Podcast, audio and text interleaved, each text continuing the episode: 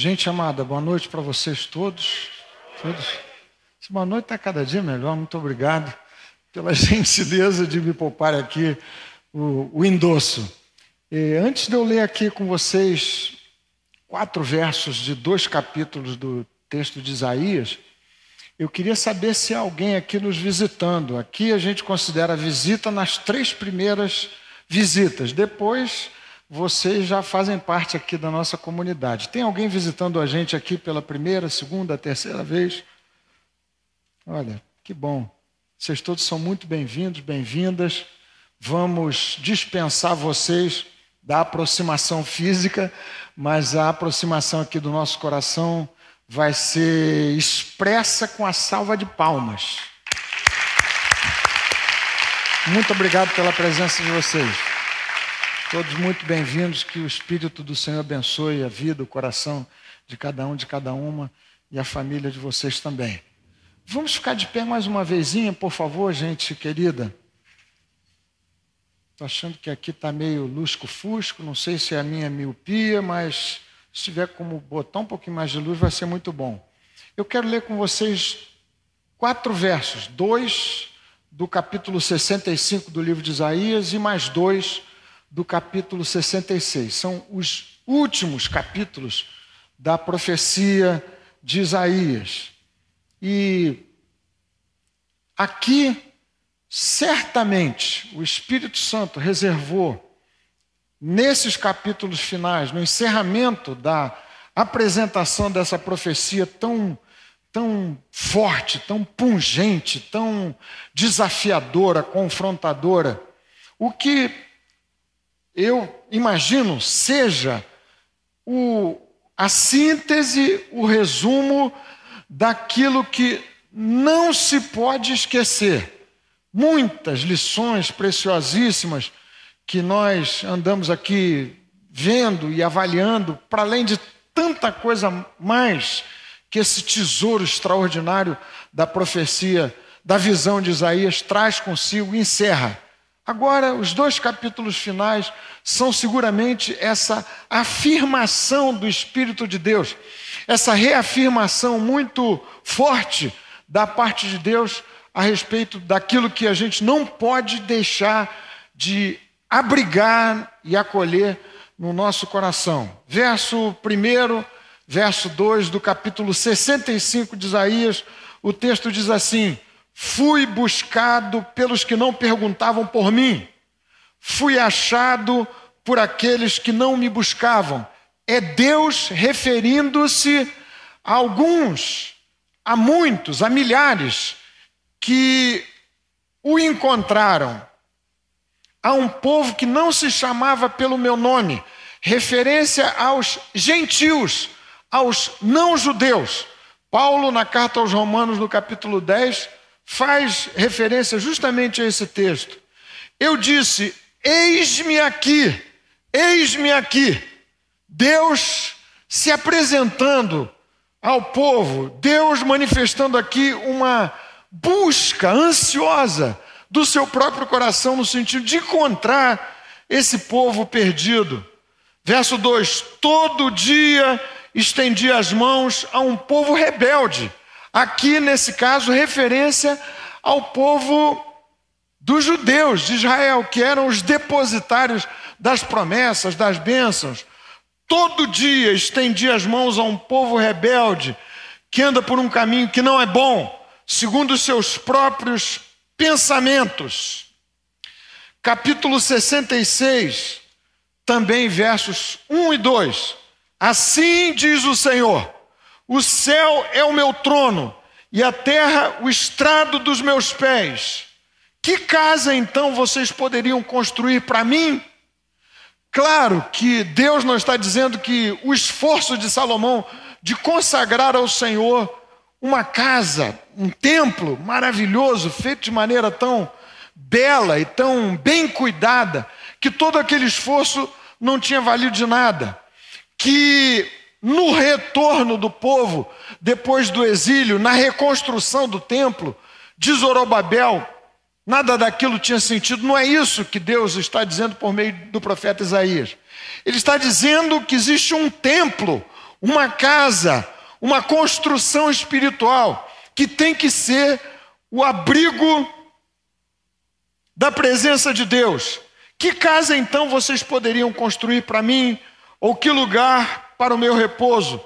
Porque a minha mão fez todas essas coisas e todas vieram a existir, diz o Senhor. Mas eis para quem olharei: para o aflito e abatido de espírito e que treme diante da minha palavra. Não é, era uma casa, uma construção, um formato de culto, um estilo de adoração, de louvor, mas um coração com essa disposição. O aflito, o quebrantado, o que bate no peito dizendo: Tem misericórdia de mim, Senhor. Esse haveria de ser o templo para a habitação do Deus Todo-Poderoso. Essa é a palavra de Deus. Nunca será demais repetir que essa palavra é infalível, inerrante, em todos os seus termos, absolutamente atualizada. Para esses nossos dias e tempos, palavra de Deus, inspirada pelo Espírito do Senhor, a quem nessa hora eu me junto com vocês em oração, pedindo que Ele lance luz no nosso coração, na nossa mente, de modo que a gente consiga entender os termos daquilo que Ele mesmo nos queira comunicar agora. Amém. Amém. Vocês podem se assentar. Título aqui, batismo dessa meditação é Última Chamada. Não sei se isso já aconteceu com vocês, mas me aconteceu, Moniquinha e eu, a viagem que a gente preparou, aliás, ela preparou, porque ela prepara muito bem quando se trata disso, é com ela mesmo. E e era a hora do retorno. Viagem ótima, tudo tinha corrido de maneira muito especial e nos cabia voltar aqui, uma viagem exterior muito boa, muito legal, tudo certo.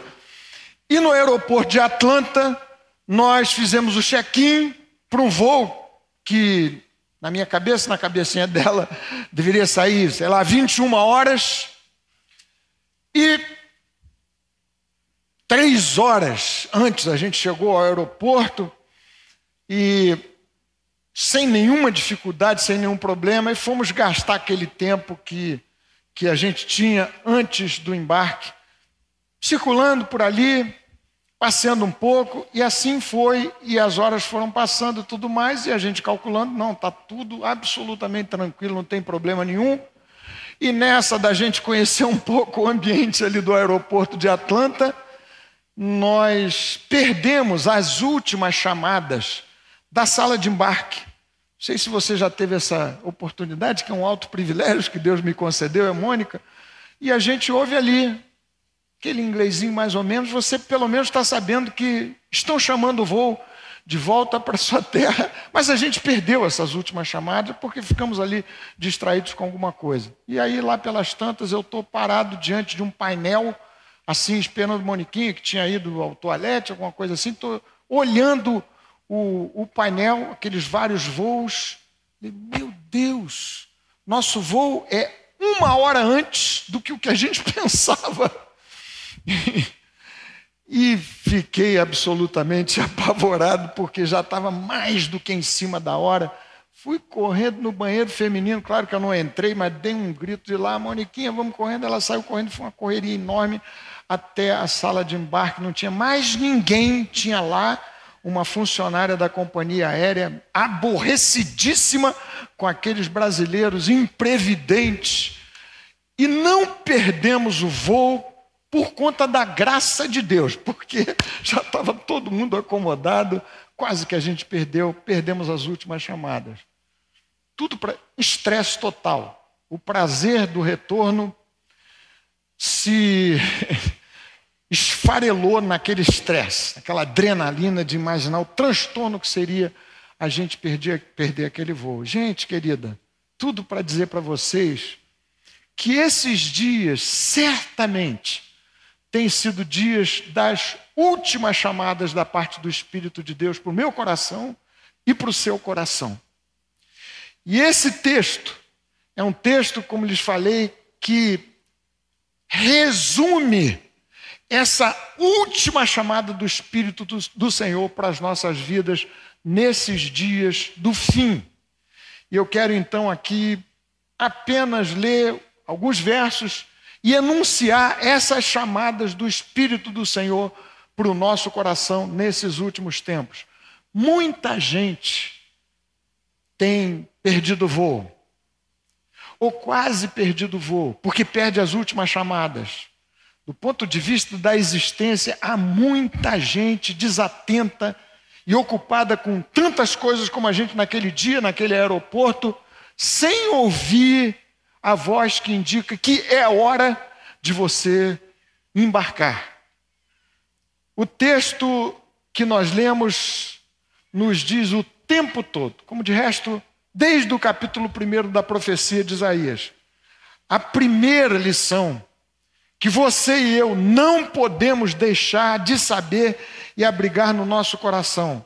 Há somente dois caminhos. Há somente dois caminhos diante de nós, com dois destinos diametralmente opostos. A palavra de Deus é absolutamente clara, meridianamente clara, no sentido de dizer que quanto às minhas relações com Deus, só há duas possibilidades, dois caminhos.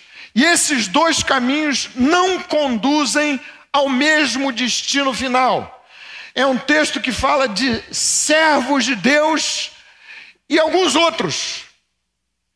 Pode parecer incorreto do ponto de vista do universalismo, de uma linguagem um pouco mais inclusiva, mas a palavra do Senhor nesse ponto é afirmativa para declarar o tempo todo o que Jesus endossou. Eu sou o caminho, a verdade e a vida. Ninguém vem ao Pai senão por mim. Dois caminhos, foi o que Jesus disse. Um caminho que conduz para a vida eterna e outro caminho que conduz para a morte eterna. Diferente do que se passa em muitos aspectos da vida em que você tem um espectro de possibilidades, de escolhas. Não são só duas escolhas, não são só duas alternativas. Isso vale para um monte de campos da vida. Se me permito aqui dizer novamente de uma questão tão pessoal, tão simples, tão singela, meu netinho querido Guilherme, desde pequenininho, está sendo vestido com a camisa do Flamengo.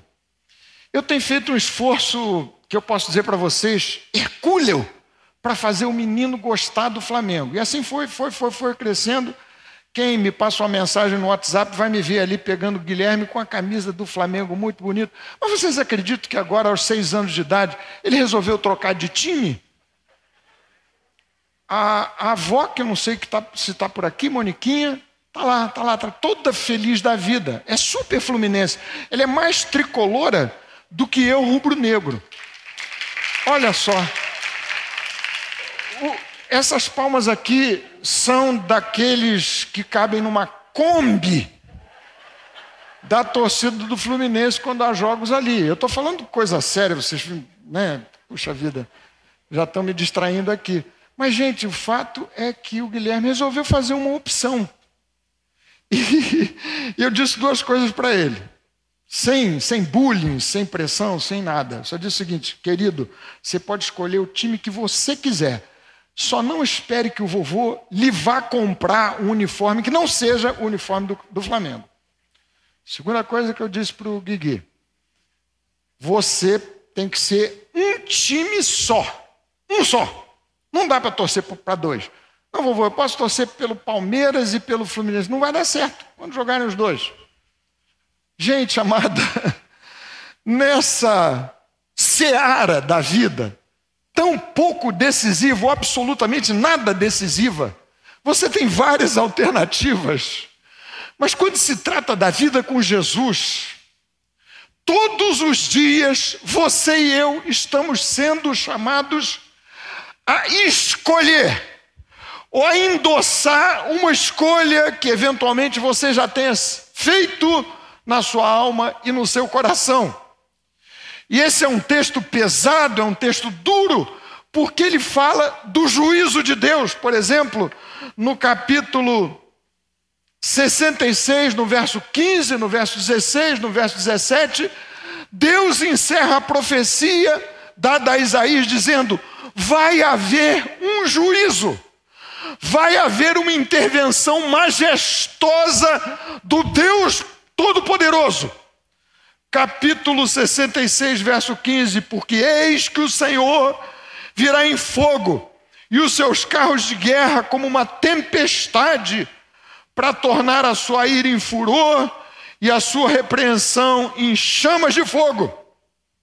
Porque com fogo e com a sua espada o Senhor entrará em juízo com toda a humanidade. Palavra difícil de ser absorvida. Deus, na última chamada, nos declara: só há dois caminhos, e um deles implica no juízo, na intervenção majestosa de Deus, botando termo e fim de maneira dramática a toda a injustiça. O último verso da profecia de Isaías soa, num certo sentido, como uma espécie de anticlímax. Como terminar a profecia de Isaías? Como no verso 24 do capítulo 66, eles sairão e verão os cadáveres daqueles que se rebelaram contra mim, porque o seu verme nunca morrerá, nem o seu fogo se apagará, eles serão um horror para toda a humanidade. Gente amada, é a palavra de Deus. E o Espírito do Senhor me impele a ler com vocês um texto difícil e duro, tal como esse. Repetido por Jesus mais de uma vez, Marcos capítulo 9, disse o Senhor que um destino é o destino de uma imagem gráfica e dramática dessa profecia. A imagem é a seguinte: a nova Jerusalém, a cidade santa, dos salvos, dos redimidos, das redimidas, dos que nasceram de novo, dos que foram achados pelo Senhor, dos que, em sendo achados pelo Senhor, abriram-se para a sua graça. E do lado da Nova Jerusalém, leia o final do texto do capítulo 66, um cemitério, figura do inferno. Doutrina dura, dificílima que eu resolvo no meu coração e na minha mente superfinita, lembrando que Cristo foi ao inferno para me livrar do inferno. Jesus foi à cruz, pagou tudo ali. O inferno não é a minha habitação. Jesus mesmo declarou: o inferno foi feito para o diabo e os seus anjos. Para mim e para você, Deus preparou morada celestial, João capítulo 14.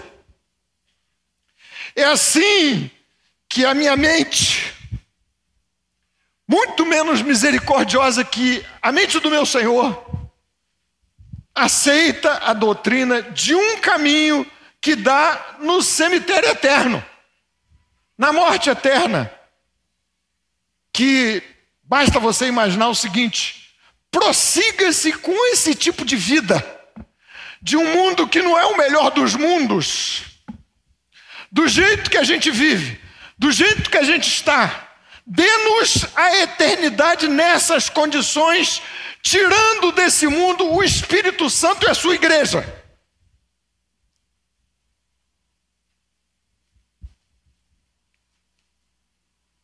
Há somente dois caminhos. E hoje, novamente, eu quero dizer para Deus, na expectativa de que você diga comigo: Meu Senhor, meu Pai, recebe a minha vida, recebe o meu coração, receba-me em teus braços santos. Eu quero viver desde já nas mansões celestiais.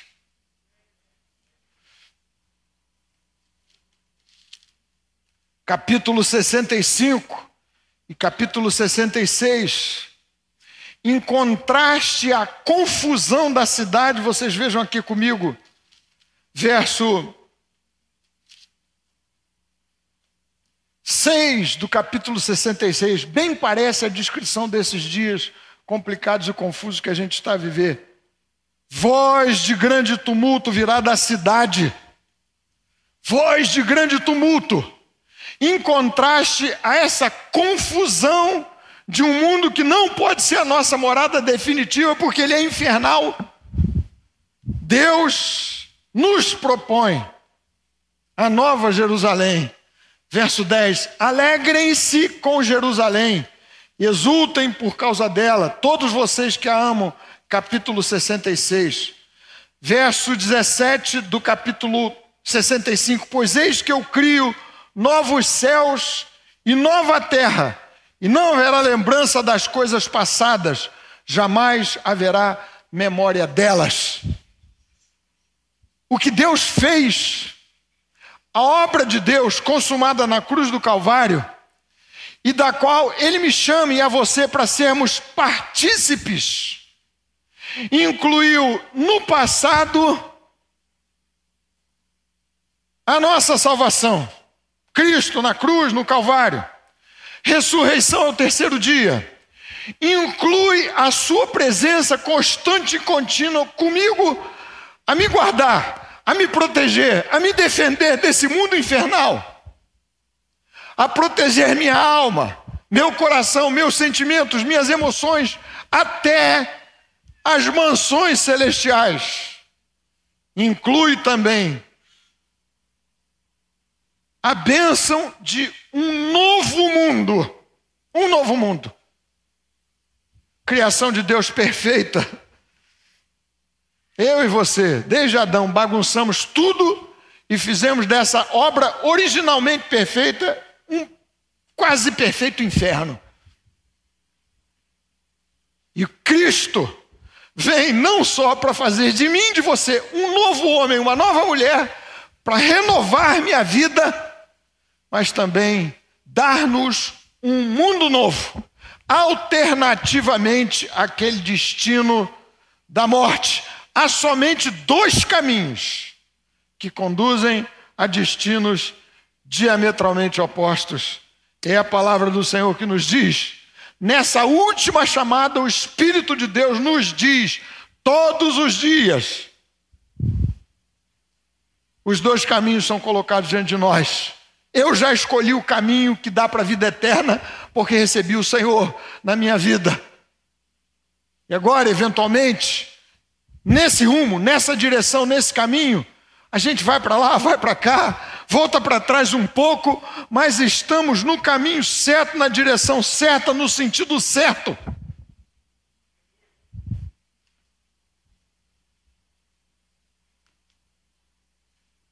Na última chamada do Espírito de Deus para o nosso coração, nesses recados que o Espírito nos está dando na sala de espera, de embarque, Há mais uma recomendação severíssima, mais um alerta que você conhece, já foi dita daqui mais uma vez. Muito cuidado com o tipo de religião que esconde Deus do religioso. Foi justamente o que os versos que nós acabamos de ler nos dizem.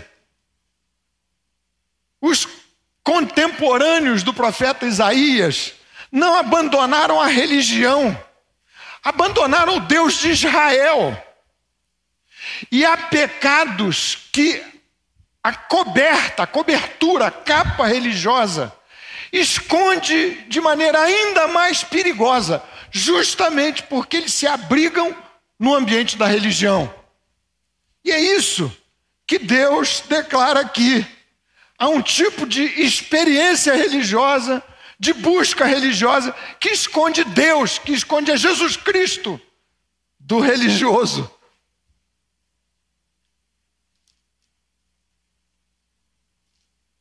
Você se lembra de Jesus denunciando o seu próprio povo, a sua própria gente, dizendo: vocês, meu povo, herdeiros das promessas, conhecedores de tudo, tempo de casa, como se fosse o meu caso, você, filho de crente, cresceu nessa casa, nesse ambiente e tudo mais, exposto desde o berço, tendo essa bênção, esse privilégio, a sua responsabilidade é maior. E no caso daqueles contemporâneos de Jesus, Cristo disse: outros de fora,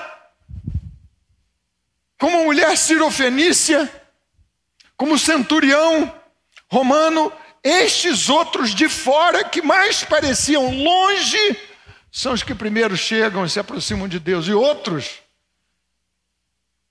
que pareciam tão próximos estão completamente perdidos.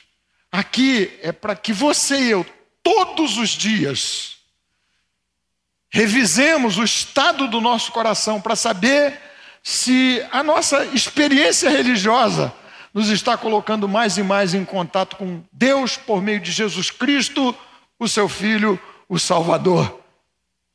Vejam aqui comigo, capítulo 65, verso 2. Todo dia estendia as mãos a um povo rebelde que anda por um caminho que não é bom, segundo os seus próprios pensamentos.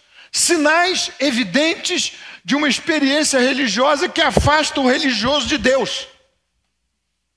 Religião que se centra nos caprichos do religioso. É isso que o texto diz. Gente que anda por um caminho que não é bom, seguindo os seus próprios pensamentos. Muito fácil, porque a nossa mente naturalmente é assim. O nosso coração naturalmente é pagão idólatra. Quer construir uma experiência religiosa do meu jeito para satisfazer o meu coração, as minhas vontades. Eu sou assim, a menos de uma intervenção do Espírito do Senhor. Capítulo 66, verso 3. Vejam só o que diz a palavra do Senhor. Final do verso 3. Como estes escolheram os seus próprios caminhos, novamente, Espírito do Senhor me chamando e a vocês para uma experiência com Deus por meio de Jesus, de modo que você diga: Senhor, eu quero os teus caminhos para a minha vida. Essa nossa insensata tentativa existencial de controlar o nosso próprio destino leva para o desastre. A construção de deuses, como o texto do capítulo 65 diz, vejam só, verso 11. Mas quanto a vocês, capítulo 65, verso 11: Quanto a vocês que se afastam do Senhor, que se esquecem do meu santo nome, que preparam uma mesa para Deus a fortuna e misturam vinho para o Deus destino. O que esses religiosos queriam é, era controlar o seu próprio destino, os seus próprios caminhos. Tudo debaixo do rito religioso o mais acertado e legal possível. Culto a Deus, a fortuna, a sorte, o destino da minha vida, do qual eu não quero abrir mão.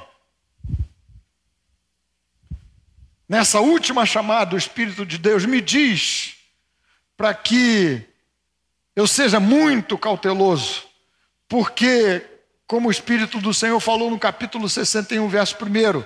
Não é a casa, não é o templo, não é o ritu ritual, não são as formas, não é o, o exercício litúrgico em si.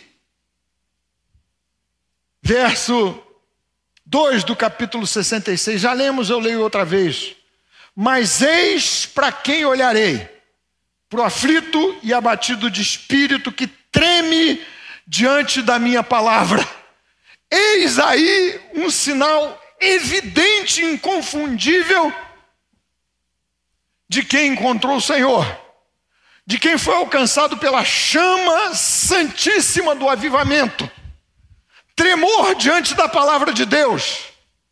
Basta ler essa palavra, ouvi-la, o meu coração treme, sabendo que é a palavra do Senhor essa avidez por comer, por beber, por alimentar-se desse alimento da palavra de Deus, evidencia na sua vida o fato de que você tem se encontrado com Jesus. Ao mesmo tempo, você quer saber de um sinal aqui de uma religiosidade que tem afastado o religioso da presença do Senhor? Capítulo 65, verso 13. Eis que os meus servos comerão, mas vocês passarão fome. Os meus servos beberão, mas vocês terão sede. Os meus servos se alegrarão, mas vocês passarão vergonha. Tristeza crônica, fome e sede da alma. Alma insatisfeita. Não se está falando naturalmente de fome física, porque Lázaro, aquele da parábola que Jesus contou, sofria fome por causa da falta de misericórdia dos que viviam à sua volta. Mas tinha um coração em Deus. Aqui é a secura da alma. O espírito humano que deseja transcender, que precisa da graça, que precisa da intervenção milagrosa de Deus, que não se satisfaz com o sucesso profissional, ainda que isto tenha o seu lugar que não se satisfaz com as melhores e mais profundas relações de amizade, conjugais, afetivas, familiares. Se a alma está faminta, se falta água para o seu coração, se a tristeza é um dado crônico da sua existência, bem pode ser o sinal de uma espiritualidade que tem mantido, mantido Deus longe de um caminho que precisa ser reacertado. Uma troca, uma mudança.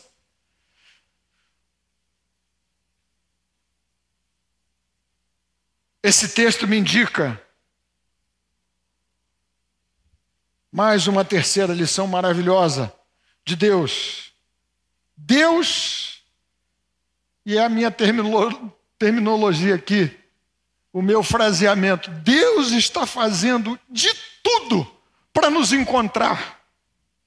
Deus fazendo de tudo para nos encontrar. A história da palavra de Deus é de um Senhor, de um Deus, de um Pai que me busca. Muito antes de eu cogitar na minha alma de andar na sua direção.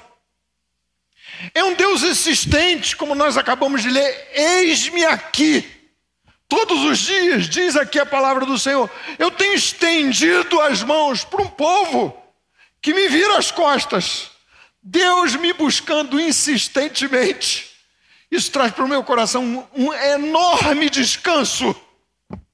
Deus me buscou, porque o Filho do Homem, disse Jesus, veio buscar e salvar o que estava perdido. Qual seria a condição de eu morto em meus delitos e pecados, espiritualmente morto, responder à voz de Deus? É o Senhor a nos buscar.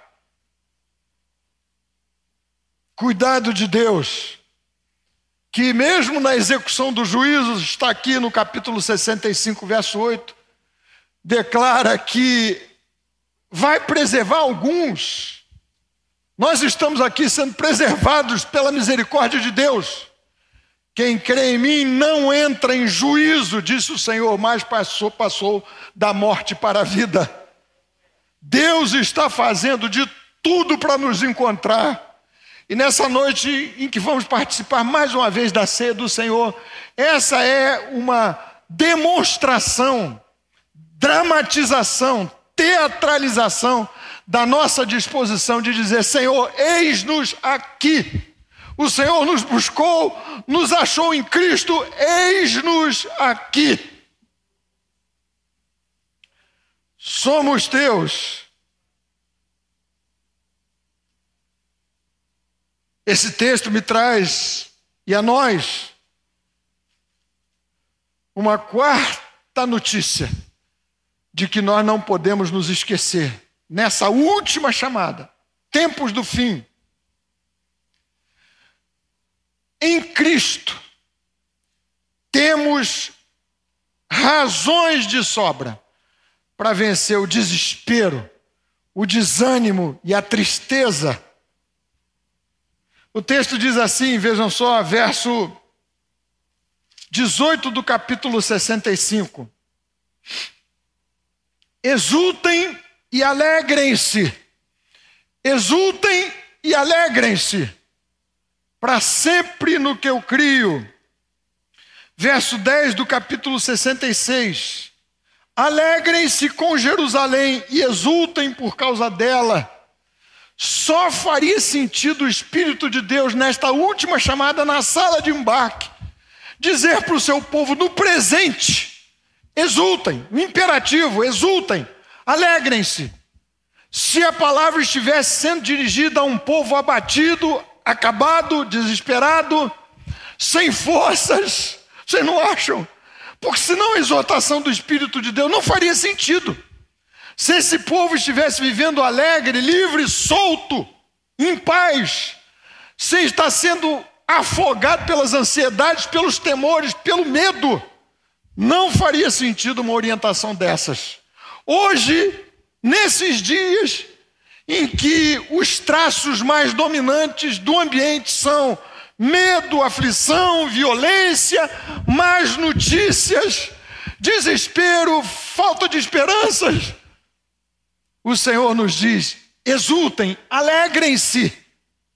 E as razões são o que Deus fez em Jesus. É o que Deus está fazendo, mantendo o seu filho e os seus anjos ao meu lado e ao meu redor o tempo todo. É a visão do futuro. Eu crio novos céus e nova terra. Exultem, diz o Senhor, nessa visão gloriosa antecipem, como uma espécie de antepasto dessa refeição que será completa nos céus, na eternidade, já aqui e agora, olhando, como falamos de outra vez, o final do filme: novos céus e nova terra. Vale a pena depois você ler nos detalhes a descrição maravilhosa, gloriosa desse mundo novo que Deus nos está preparando para ser nossa habitação definitiva. Mas quem está em Cristo já começa a viver um pedaço do céu. Você sabe, eu já citei daqui aquele hino clássico dos presbiterianos, eu acho que é, era. Se não for, passa a ser. Depois que Cristo me salvou, em céu o mundo se tornou. Até no meio do sofrer eu tenho paz no meu viver. Novos céus e nova terra preparados para o futuro da minha vida com Deus na eternidade, mas já podendo ser usufruído aqui, mesmo que de maneira parcial e incompleta. É por isso que nos, nos alegramos, uma estranha alegria que combina as dores, as lutas, o pranto a favor dos que se perdem, dos que sofrem, dos doentes, dos fracos, dos pobres, da vida, da criação de Deus. Nossa intercessão, nossas lágrimas, mas ao mesmo tempo essa estranha exultação, essa alegria no Senhor, que é a nossa força por conta desse filme maravilhoso que Deus passa diante de nós, o futuro que nos espera em Deus. Enxergando os bastidores da operação presente de Deus na sua vida, já aqui e agora. Você sabe muito bem, nesse mesmo ambiente, há milícias dos anjos de Deus, passeando nesse lugar, a presença do Senhor entre nós. Basta você olhar os olhos da fé como Eliseu. Não tenha medo, porque mais são os que estão conosco do que os que estão com eles. E orou o Senhor uma curtíssima oração: Senhor, rogo-te que lhe abras os olhos. E a palavra diz que Deus abriu os olhos daquele moço apavorado e ele viu que ao redor de Eliseu havia carros e cavalos de fogo como hoje, ao meu redor, ao seu redor, guarda pessoal do Espírito do Senhor. E por conta dessa visão bendita, da visão do fim, o meu coração pode se alegrar, exultando no Senhor, o Deus da minha vida, o Deus da minha salvação. Como disse alguém, nós não estamos vivendo para o final de semana, estamos vivendo em preparação para o final do mundo, para o início da nova Jerusalém, da habitação celestial. Finalmente, meus queridos irmãos e irmãs, nessa última chamada, o som de Deus, resposta às orações pelo avivamento. É Deus avivando a sua igreja nesta geração. Mas é Deus também mostrando diante de nós o avivamento completo, a nova Jerusalém, a noiva bendita, redimida, maravilhosa. Última chamada do Senhor que eu quero reforçar nesse texto aqui, nessa hora. Somos, você sabe, como igreja de Cristo, os canais, você e eu, se você é do Senhor, se você é igreja de Jesus, da resposta de Deus para as crises do mundo. Talvez alguém me ouvindo aqui diga, mas que presunção! No mundo tão cheio, tão cheio de gente cabeçuda, gente estudiosa, de gente criativa, de gente poderosa, estadistas fantásticos. Como? Mas a palavra do Senhor afirma que você e eu, que a sua igreja, nós somos os agentes, os canais de condução das soluções, da solução definitiva de Deus para a grande crise do mundo. Cristo é a resposta. Cristo é a solução. O Messias, anunciado desde o capítulo 1 desta profecia bendita até o final. Cristo é a resposta. E você e eu somos os agentes, os canais, os refletores, mediante os quais a imagem de Jesus, a resposta e a solução para a loucura desta vida haverá de ser encontrada e vista. Minha vida, nossa vida, a simplicidade da sua existência, não perfeita, ainda com suas falhas, com seus retrocessos, mas o coração contrito, o abrigo de Deus, o templo de Deus sendo feito na sua vida. Onde quer que você puser suas mãos, aí a graça haverá de se manifestar. Se não estiver sendo assim, é preciso reconsiderar o tipo de experiência religiosa que você está a viver. Alguém convivendo com você, a começar pelos de casa, os vizinhos, as pessoas, a circulação. Você, solução para as crises dessa vida, se você é de Jesus. Canal de afirmação da solução, que é Cristo. Capítulo 66 verso 7, o que Isaías viu foi uma imagem impressionante. Pelo meio do trágico cenário daqueles dias, ele conseguiu ver no futuro uma mulher, Sião, a igreja, gerando filhos em grande multidão, verso 7 do capítulo 66. Antes de entrar em trabalho de parto, deu à luz. Antes que lhe viessem as dores, teve um menino. Quem já ouviu uma coisa dessas? Quem já viu algo assim? Será que um país pode nascer num só dia? Será que uma nação pode nascer de uma só vez? Pois Sião, antes que lhe viessem as dores, deu à luz os seus filhos. E aí segue-se essa obra bendita do Espírito de Deus por meio de Jesus Cristo usando o canal missionário da igreja. Todas as nações conhecendo a glória do Senhor, e é assim que o texto se encerra no capítulo 66, por meio da sua vida e da minha vida. Gente querida e preciosa, é hora da gente se acertar com Deus novamente diante desses elementos aqui, sacramentais, memoriais, mas também meios de graça é hora de alguns abatidos, machucados, feridos por tantas tragédias da vida, que se sintam tentados a culpar Deus por ter supostamente arruinado a sua vida e acabado com o seu destino bom.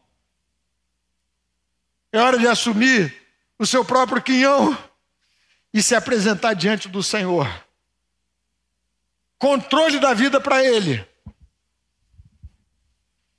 Espaço no templo da sua alma completamente preenchido por Deus. Sem que a gente se esconda e seja traído pelos trejeitos religiosos, como se eles em si nos pudessem conduzir a Deus, porque, torno a lhes dizer, a palavra o tempo todo diz que há perigos gravíssimos que se alojam justamente no ambiente da religião, afastando Deus de alguns. Deus a fortuna, Deus a destino, que significa querer conduzir o seu próprio destino, entregar para Cristo.